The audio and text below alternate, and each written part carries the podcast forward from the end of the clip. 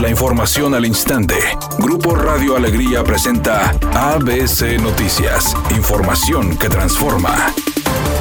Después de 174 días desde el primer caso confirmado de COVID en Nuevo León, el secretario de Salud en el estado, Manuel de la O, reportó que se superaron los 50.000 contagios de este virus, con 569 contagios más, la cifra más alta de los últimos 15 días, registrando un total de 50.026 casos positivos. Por otra parte, dijo que por cuarto día consecutivo en el estado se presentaron más de 50 defunciones a consecuencia de esta enfermedad, llegando a 54, con un total de 2.457 fallecimientos, indicando que esperan que para el próximo mes de septiembre baje el número de muertes. Gerardo Guajardo presentó su renuncia como Contralor General del Estado, señalando que se debe a motivos personales y descartando conflictos al interior de la dependencia. Muy estimado señor gobernador, sirva la presente para solicitarle atentamente aceptar mi renuncia por motivos personales al cargo que tuvo usted a bien designarme como Contralor General del Estado. Ha sido un gran honor formar parte de su equipo de trabajo en el primer gobierno independiente en el país.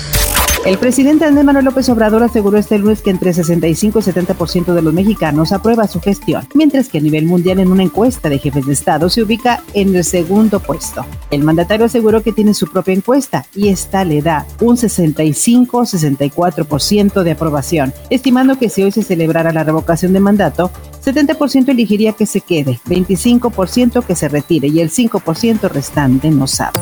Editorial ABC con Eduardo Garza. Esta semana podría darse el anuncio de la apertura de otros sectores productivos cerrados por la pandemia del COVID-19. Se dice que la noticia podría ser el miércoles. Hay que aprender a vivir con la nueva realidad, a responsabilizarnos y acatar las medidas de prevención. El COVID-19 se transmite por contacto. Hay que guardar la sana distancia si queremos avanzar en la apertura de más fuentes de empleo. Aunque trascendió en las últimas semanas que Raúl Jiménez podría llegar a la Juventus, finalmente sería Luis Suárez quien encabece el eje de ataque del equipo de Turín. De acuerdo con medios italianos, el uruguayo sería el elegido por Andrea Pirlo para suplir a Gonzalo Higuaín. Mientras tanto, Suárez se presentó a la pretemporada del FC Barcelona que comenzó el día de hoy. Los vecinos de los duques de Sussex, Meghan y Enrique, han descubierto que su estancia en esa calle atrae constantemente a paparazzis, helicópteros e incluso hasta turistas, lo que ha llevado a convertir la tranquila calle de Montecito, ubicado a las afueras de Santa Bárbara, en un ajetreado espacio que está comenzando a cansar a los residentes. Y aunque los exmiembros de la realeza no han sido captados en público, la afluencia de personas que esperan verlos es lo que afecta a quienes viven ven ahí.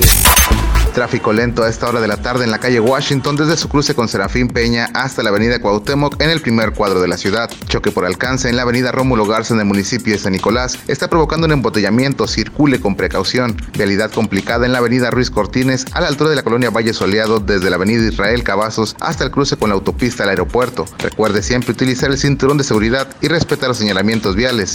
El pronóstico del tiempo para este lunes 31 de agosto del 2020 es una tarde con cielo despejado. Se espera una temperatura mínima que oscilará en los 30 grados. Para mañana martes 1 de septiembre se pronostica un día con escasa nubosidad. Una temperatura máxima de 36 grados y una mínima de 24. La temperatura actual en el centro de Monterrey 37 grados. ABC Noticias, información que transforma.